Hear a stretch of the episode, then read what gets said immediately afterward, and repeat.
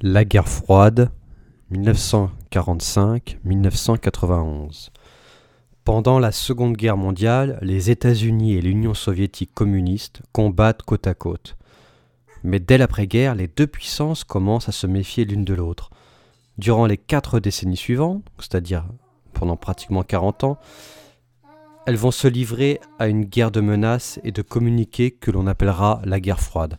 C'est donc une guerre sans affrontements directs entre le camp américain et le camp soviétique. L'expansion du communisme. Vers la fin de la Seconde Guerre mondiale, l'armée soviétique avait progressivement, à travers les pays d'Europe de l'Est, donc je pense à la Pologne, à la Tchécoslovaquie, la Hongrie, la Roumanie, la Yougoslavie, la Bulgarie et l'Est de l'Allemagne, les soldats de Staline occupent ces pays. Le but de Staline, dans les pays que je viens de citer, sont d'installer au pouvoir des chefs d'État communistes. En face, les pays occidentaux comme les États-Unis, la Grande-Bretagne, s'inquiètent de plus en plus des ambitions soviétiques en Europe. En 1949, ils décident de former l'OTAN. Alors l'OTAN, c'est une organisation militaire ça veut dire Organisation du traité de l'Atlantique Nord. Ça, c'est une alliance autour des Américains. Les Français font même partie de cette alliance. Les Américains installent des bases dans des pays alliés, notamment en France. On avait des bases américaines en France jusqu'en 1966. Il y avait une base très célèbre, notamment euh, du côté de Châteauroux. Et donc, il crée cette alliance en cas d'attaque soviétique. En 1955, l'Union soviétique fait la même chose, c'est-à-dire elle, aussi a créé une alliance militaire avec le fameux pacte de Varsovie. C'est une alliance centrée sur l'Union soviétique et euh, si l'Union soviétique est, attaquée, elle peut avoir des aides de la Pologne de la Tchécoslovaquie, de la Hongrie, de la Roumanie, de la Yougoslavie, de la Bulgarie ou encore de l'Allemagne de l'Est. L'Allemagne est divisée. À la fin de la Seconde Guerre mondiale, l'Allemagne est divisée en quatre zones française, anglaise, américaine et soviétique. La zone Est tombe sous le contrôle de l'Union soviétique, c'est normal, ils ont envahi l'Allemagne de l'Est à la fin de la Seconde Guerre mondiale. Mais il y a un problème. Donc l'Allemagne est divisée en quatre zones et la capitale, Berlin, est située dans la zone soviétique. Elle est située en Allemagne de l'Est. Et Berlin va être aussi euh, occupée par les Anglais, les Américains, les Français et les Soviétiques. Mais attention, Berlin-Est est en zone soviétique. Ça, c'est très important. Berlin va être le miroir, le cœur de la guerre froide. On va avoir de véritables tensions à Berlin. Vous avez déjà une première tension qui apparaît en 1948-1949. Staline décide de bloquer tous les accès ferroviaires et terrestres. Euh, donc il décide de bloquer tous les accès à Berlin. Si bien que ceux qui vivent à Berlin-Ouest ne sont plus ravitaillés pour éviter euh, de basculer dans une troisième guerre mondiale, les Américains décident de créer un pont aérien. Ils vont ravitailler par avion Berlin-Ouest. Ça va durer comme ça pendant pratiquement un an.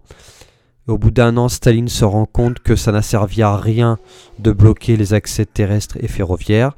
Donc euh, il décide de lever les barrages. Donc Berlin Est est en secteur communiste. Et on se rend compte très vite que beaucoup de ses habitants tentent de partir pour Berlin-Ouest. Il y a beaucoup de personnes qui vivent euh, dans le bloc de l'Est, dans le bloc soviétique, qui vont à Berlin pour passer à l'Ouest pour euh, rejoindre ce qu'ils appellent le monde libre. Les soviétiques, pour les en empêcher, vont construire en août 61 un immense mur qui coupe la cité en deux. Quiconque tente de passer à l'ouest est automatiquement abattu. On va appeler ce mur le mur de la honte. Il va durer en tout 28 ans et le mur va s'effondrer sous la pression populaire est-allemande le 9 novembre 1989. Pendant la guerre froide, vous avez de nombreuses crises. L'une des plus connues est la crise de Cuba.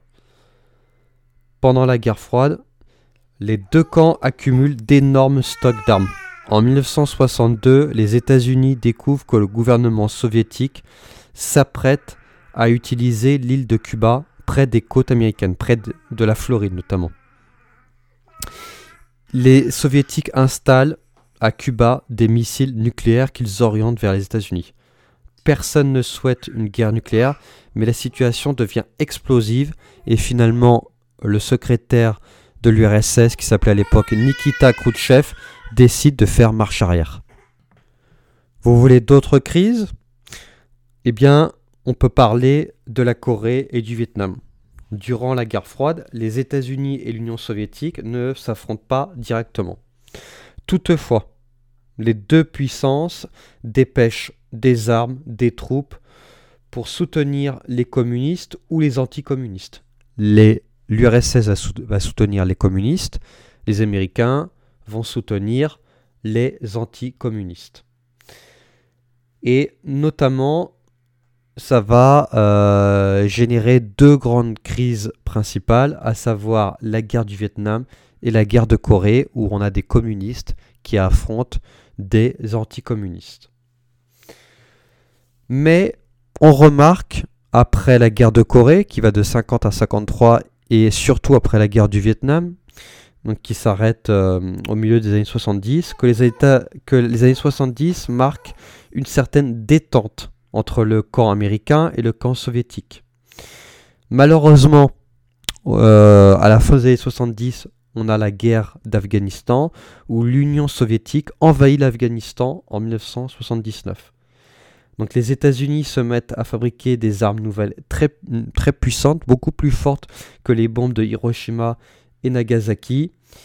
Et en 1991, à partir des années 89-90, l'URSS ne va pas exploser, mais elle va imploser de l'intérieur. Et ça va être la fin de la guerre froide. En effet, il faut s'arrêter sur la chute du communisme, qui explique la victoire des Américains lors de cette fameuse guerre froide. Dans les années 80, les pays communistes d'Europe de, l'Est, donc je vous en ai déjà parlé, c'est la Pologne, la Hongrie, euh, la Bulgarie, l'Allemagne de l'Est, ont d'énormes difficultés. Les habitants sont plus pauvres qu'en Europe de l'Ouest et certains pays sont au bord de la famine. Les dirigeants communistes deviennent très vite impopulaires les dirigeants communistes s'appuient sur l'Union soviétique et sur son armée, qu'on va appeler l'armée rouge, pour se maintenir au pouvoir. Donc la situation est très très tendue. Mais vous avez un événement assez important qui se produit en 1985 en URSS avec l'arrivée d'un nouveau leader, Mikhail Gorbatchev. Il est élu secrétaire général du Parti communiste, après il va devenir président de l'URSS, et Gorbatchev a essayé de moderniser l'URSS il a autorisé la libre entreprise, alors qu'auparavant, toutes les entreprises appartenaient à l'État. Il permet à chacun de voter librement pour la première fois. Il s'oppose aussi à ce que l'Union soviétique continue de soutenir en permanence les dirigeants communistes au pouvoir dans les pays de l'Est. Donc il a créé deux politiques très importantes.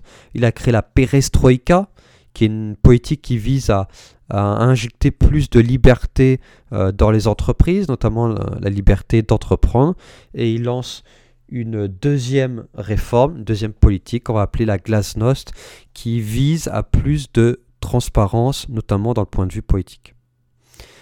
En 1988, en Pologne, des milliers d'ouvriers se mettent en grève pour protester contre le gouvernement. Les dirigeants communistes sont forcés d'organiser des élections et le syndicat ouvrier, qui s'appelle Solidarnosc, remporte une victoire écrasante. En août 1989, un Premier ministre non communiste est élu. Et l'année suivante, c'est le leader même de Solidarnosc qui est très connu parce qu'il a eu le prix Nobel de la paix, qui s'appelle Lech Walesa, qui est, toujours en vie, qui est devenu le premier président de la Pologne. Donc c'est un syndicat qui a mis à mal euh, le régime euh, communiste. Donc une très très grande victoire pour les, les hommes libres du bloc de l'Est. On va ouvrir les frontières. Donc l'Allemagne de l'Est était un pays euh, communiste où il y avait une très forte répression, avec notamment une police qui surveillait tout le monde, qu'on appelait euh, la Stasi. Dès qu'on essayait de partir à l'ouest, eh ben, si on se faisait prendre, on était euh, condamné, on était mis en prison, on pouvait être torturé notamment. Et en Allemagne de l'Est, il se passe quelque chose de très important en 1989, en novembre. Mais pour comprendre ce qui se passe en novembre 1989, il faut remonter un tout petit peu avant, en septembre 89, où la Hongrie a ouvert ses frontières avec l'Autriche. Des milliers d'Allemands de l'Est commencent à passer à l'Ouest via la Hongrie et l'Autriche. Cependant, en Allemagne de l'Est se déroulent des manifestations massives contre le gouvernement communiste. Et quelques semaines plus tard, le 9 novembre, le gouvernement de l'Allemagne de l'Est autorise un soir à la radio, ils annoncent qu'on peut euh, circuler librement vers l'ouest. Donc à partir de là, dans la nuit du 9 novembre, à Berlin, ben, on voit des gens, des jeunes gens d'Allemagne de l'Est, de Berlin-Est, qui grimpent sur le mur qui divise la ville. Les portes s'ouvrent pour la première fois depuis plus de 25 ans. Donc euh, exactement euh, bah, pratiquement 28 euh, ans, des milliers d'Allemands de l'Est passent à Berlin-Ouest. Et en mars 1990, l'Allemagne de l'Est vote la réunification avec l'Allemagne de l'Ouest. Les deux pays sont officiellement réunis et Berlin devient la capitale de l'Allemagne tout entière. Auparavant, Berlin était la capitale de l'Allemagne de l'Est